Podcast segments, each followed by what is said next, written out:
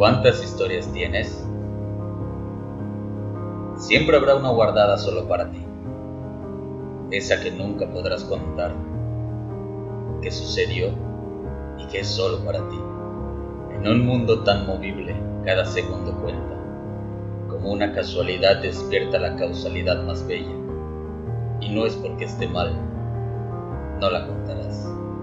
Es más bien esa historia que es fugaz, la cual despierta en tu ser una chispa que a lo mejor olvidaste. Está en tu cabeza y da vueltas en el corazón.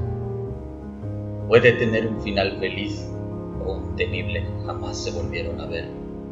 No lo sé, pero si esto te ha ocurrido, jamás volverás a ser el mismo. Algo cambió.